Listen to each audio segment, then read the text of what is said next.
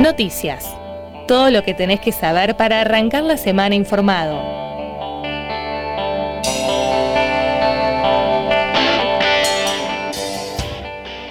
arrancamos tema vacunación. Esta semana eh, hubo novedades con respecto a la vacunación a nivel nacional y también a nivel provincial. Em, la provincia de Buenos Aires, en consonancia con los anuncios del gobierno nacional, abre la inscripción para su plan de vacunación contra el COVID a niños y niñas de 3 a 11 años. el registro se realiza desde la web vacunatepba.gov.ar o la aplicación eh, Vacunatepba. Em, así que se abrió la vacunación para este grupo etario. Muy, pero muy importante, se va a vacunar a, los niños de esta franja etaria con la vacuna de Sinopharm, que fue aprobada para su uso pediátrico. Recuerden que sigue abierta la inscripción para el grupo etario de 12 a 17 años y ya se inició la inmunización de chicos y chicas de 16 y 17 sin condiciones de salud preexistentes. En estos casos, la vacuna que se privilegia es la de Pfizer, que es la que está la que empieza a llegar ya eh, al país después de tantas idas y vueltas.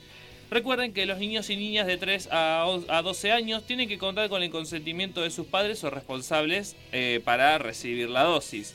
Además, desde el viernes pasado, del 1 de octubre, todos los y las mayores de 18 años que tengan enfermedades preexistentes y los y las trabajadores de la educación que cuentan con segunda cuentan con segunda dosis libre, perdón, siempre que hayan cumplido los plazos. Es decir, te dieron ya la, primera dosis de eh, o AstraZeneca y ya pasaron las em, las ocho semanas. Bueno, podés ir eh, a si perteneces a estos grupos, podés ir a eh, a cualquier posta de vacunación y pedir ya la segunda dosis.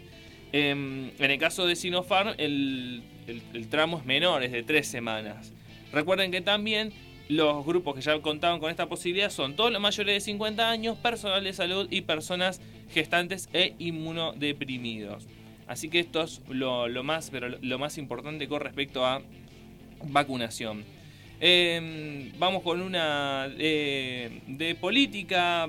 Eh, juntos en Ituzaingó, no sé si se acuerdan, cuando hubo elecciones, fue una interna, tres listas. Bueno, finalmente se logró la unidad para las próximas elecciones eh, generales del 14 de noviembre. Recordemos que eh, Juntos superó al frente de todos por cuatro puntos, haciendo la suma de su interna, así que corren con una buena expectativa.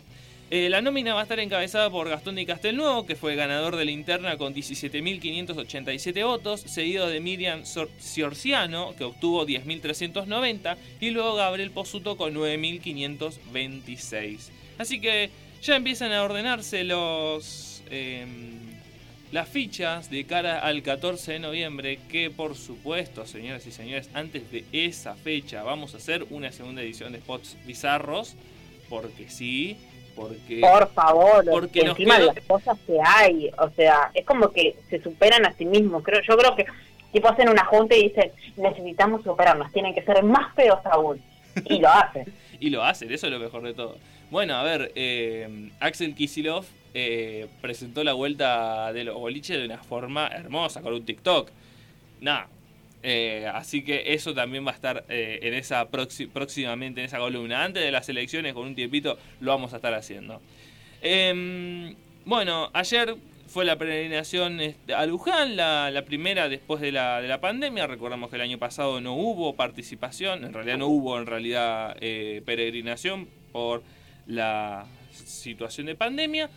Eh, así que fue en el día de ayer, con distancias apreciables para evitar contagios, barbijos y las medidas sanitarias recomendadas por autoridades, fieles de distintas edades transitaron las calles de la zona oeste del conurbano rumbo a la Basílica de Luján en la 47 eh, peregrinación juvenil. Las condiciones climáticas tampoco acompañaron. Durante el sábado hubo algunos chaparrones y fuentes vientos. Además, pese al alto porcentaje de vacunación de la población, el miedo a contagiarse de COVID permanece vigente en el imaginario colectivo.